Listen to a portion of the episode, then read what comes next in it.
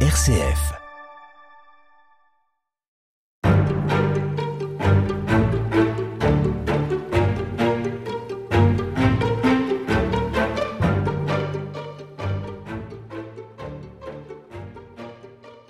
Pascal Horry, on note dans votre livre que euh, l'apparition du bronzage coïncide avec euh, la pratique du sport pour les femmes, ce qui, là encore, est un phénomène tout à fait nouveau qui jusque-là était évidemment réservé euh, aux hommes.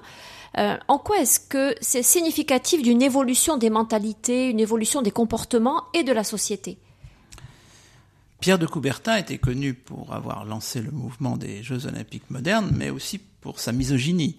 Pour lui, euh, le sport euh, était une activité exclusivement virile. Euh, il pouvait le justifier de diverses façons, etc. Il avait une certaine conception parce que de la beauté, de l'élégance féminine qui paradoxalement excluait que les femmes fassent du sport. Donc on voit bien l'ambiguïté de ce, ce genre de discours. Ça ne tient pas parce que dès les années 10 se développe un sport féminin dans lequel investissent d'ailleurs un certain nombre de féministes, pas toutes, hein, certaines sont méfiantes à l'égard du sport, mais beaucoup sont tout à fait favorables.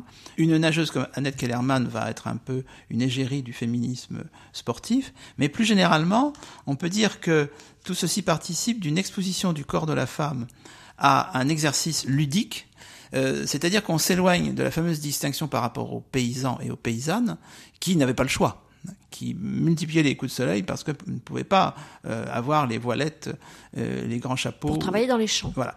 Et, et donc là, c'est au, contraire une volonté pour les femmes de rejoindre un mouvement qui pour l'instant est monopolisé par les hommes. Et plus généralement, on peut dire que le sport va rapprocher les conditions masculines et féminines dans un même culte de l'exposition, alors disons à l'air libre, pas seulement au soleil, mais avec des effets évidemment, évidemment bronzants. Le mot bronzé que j'avais repéré, je l'ai dit dans une émission précédente, chez des médecins, va être repris par Henri de Monterland à l'occasion des Jeux Olympiques de 1924, avec d'ailleurs, quand on sait qui était Henri de Monterland, une dimension implicitement homo-érotique aussi. Hein. Donc les deux, les deux sexes vont converger dans, dans cette direction. Alors, on pratique, vous l'avez dit, le tennis et la natation, mais euh, également le ski, euh, la randonnée. Oui, et progressivement, on s'expose, on accepte de s'exposer. Parallèlement, de toutes les façons, une partie de ces activités sportives, entre guillemets, se retrouve sur la plage, très atténuée. Et la plage, c'est le lieu quand même, dans les années 30, d'une accélération du dénudement ou de la dénudation, je ne sais pas comment on pourrait dire, avec le fait que euh, on va vouloir à la fois nager, courir, donc activité plutôt sportive, mais quand même s'exposer, même passivement, au, soleil. Et les, les deux sont associés, ce qui, qui n'allait pas de soi.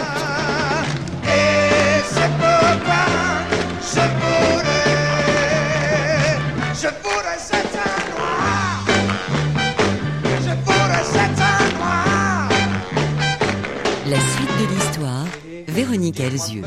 Est-ce qu'il y a une dimension euh, revendicatrice, euh, politique euh, dans cette manière qu'ont les femmes désormais de s'exposer, de pratiquer du sport et d'occuper une place peut-être nouvelle dans la société? Il y a pas mal de discours d'hommes sur les hommes bronzés qui accompagnent euh, une sorte d'exaltation de la virilité qu'on voit bien dans les régimes totalitaires de l'époque, en particulier le fascisme ou le nazisme. Et c'est pas incompatible avec le fait d'être un homme bronzé. Mais la nouveauté, c'est qu'effectivement, on peut situer l'exposition au soleil avec des parties euh, du corps de plus en plus euh, euh bronzées par nécessité à ce mouvement d'émancipation corporelle qui se traduit dans les années 10 à l'époque en France et la France est assez novatrice. Hein. C'est pas parce que nous sommes là en France que je le dis, c'est vérifié par rapport aux États-Unis qui sont très à la traîne, l'Angleterre, voire même l'Italie serait un, peu plus accordée avec la France. Dans les années 10, autour de Paul Poiret, la libération du corset. Ce qui ne veut pas dire que tout se relâche. On passe du corset à la gaine, mais on voit bien le sens général de l'évolution.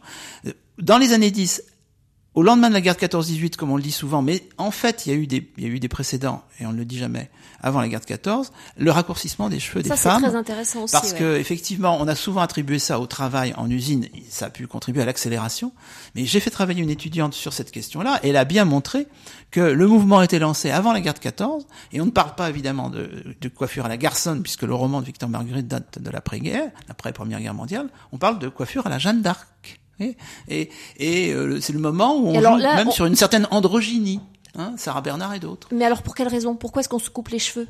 Mais parce que euh, les, les stars, comme on, dit déjà à cette époque-là, les divas, etc., donnant le branle, euh, il y a une façon de s'émanciper par rapport aux contraintes portant sur les femmes, et on s'émancipe, je dirais, d'une façon qui paraît moins problématique que de demander le suffrage, mais par un comportement euh, au quotidien et un comportement corporel qui se traduit par un éloignement des, contraintes anciennes, donc un assouplissement de tout, et une exposition plus grande dans l'espace public. Donc euh, le corset euh, qui s'éloigne, les cheveux qui se coupent, les jupes, alors ça c'est après 14-18, qui vont raccourcir, tout ça va quand même dans la même direction.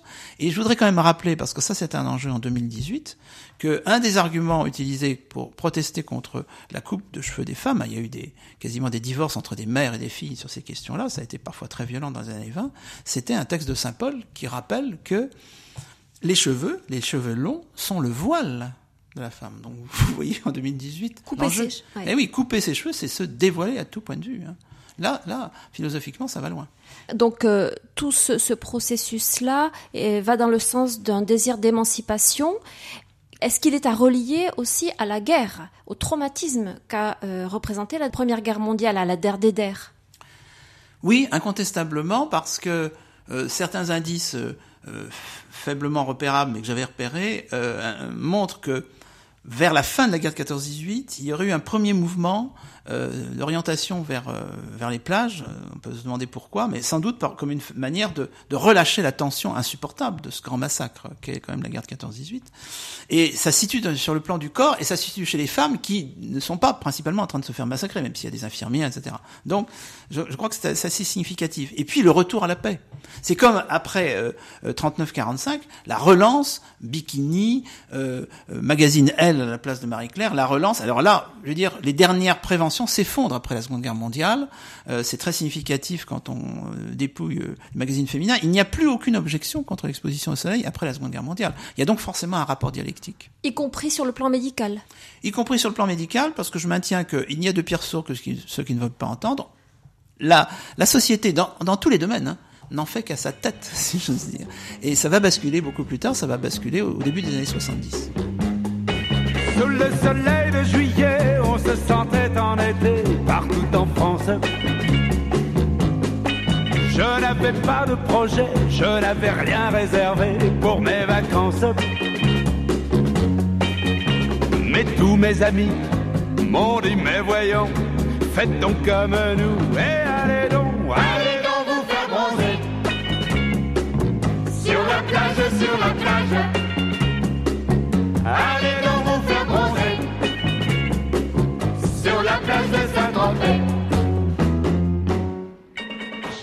Est-ce que ça a des conséquences sur la vie politique, sur la manière dont euh, on gère un pays, dont on envisage les lois, dont on envisage la nouvelle place de la femme, ou bien ça a du mal à coïncider, à se rejoindre?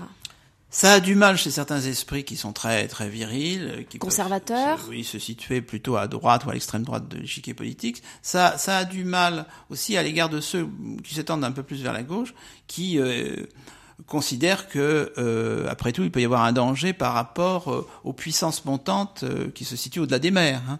Euh, parce que évidemment, ça nous rapproche de l'Afrique, ça nous rapprocherait du, Proche-Orient, et il y a donc quelque chose d'ambigu. certains protestent contre le fait que tout ça fait des Françaises des, des. Hein. On voit très bien les connotations racistes qui sont qui sont derrière. En même temps, on peut aussi faire remarquer que le bronzage, il est réversible. C'est un petit peu comme si on jouait à être moricaude, mais on peut se faire faire un peeling, comme dit Marie-Claire à ses lectrices en 37. Vous êtes beaucoup appuyé d'ailleurs hein, sur ces publications, vous l'avez déjà dit, euh, qui reflètent vraiment ces mentalités, ces comportements, qui disent profondément quelque chose de ce qui se vit à, ces- à ce moment-là? Absolument. D'abord, c'est très lu. C'est quand même très prescripteur, mais suivant les régions, suivant les classes d'âge, euh, les publicités aussi, hein, euh, qui renforcent le, le phénomène. Et moi, je suis impressionné par la rapidité avec laquelle on passe de euh, la, la reconnaissance d'un droit à être allé, mais euh, pendant l'été, et puis de, de se déhaler pendant l'hiver, ça c'est vers 1930-35, et puis à, partir du milieu des années 30, il faudrait être allé toute l'année. Et, et et en 45, ce n'est plus du tout contesté, ça. La télévision joue un rôle euh, fondamental aussi dans ce euh, phénomène-là? Ensuite, le, pas, pas vraiment, plutôt le cinéma, la photographie, je dirais. Les magazines photographiques, qui sont parfois en noir et blanc, mais qui peuvent valoriser le hall, même en noir et blanc. Et après la Seconde Guerre mondiale, les actualités cinéma et le cinéma, la télévision n'est prescriptrice que dans les années 60, et ça, ça va être la fin du phénomène. Bon, évidemment, elle accompagne, elle est quand même en noir et blanc. Euh, on passe à la couleur seulement euh, à la fin des années 60, juste au moment où ça va basculer et que effectivement on va se mettre à dire attendez, euh, peut-être que le bronzage n'est plus la distinction suprême. Et dans les années 70, juste après mai 68, là on est aussi en plein dans l'adoption, disons la confirmation de cette tendance. Tout à fait. Euh, en ce qui concerne le dénudement, on arrive au maximum. D'ailleurs, le monokini, d'ailleurs lancé par le même qui avait inventé le bikini euh, une vingtaine d'années avant. Euh, les seins nus sur les plages. Euh, alors les jupes, les jupes raccourcies, c'est même insuffisant pour définir ce qu'on ce qu'on lance dans les années 60. Donc moi, ce qui me frappe, c'est que c'est un mouvement qui euh, euh, s'est développé sur une cinquantaine d'années quand même. Donc c'est pas c'est pas une mode éphémère. Et ce qui est intéressant aussi, puisque mon livre est sur l'invention du bronzage, c'est qu'à la fin, j'aborde la question du basculement inverse. Qu'on évoque demain. Merci à vous. Merci à vous.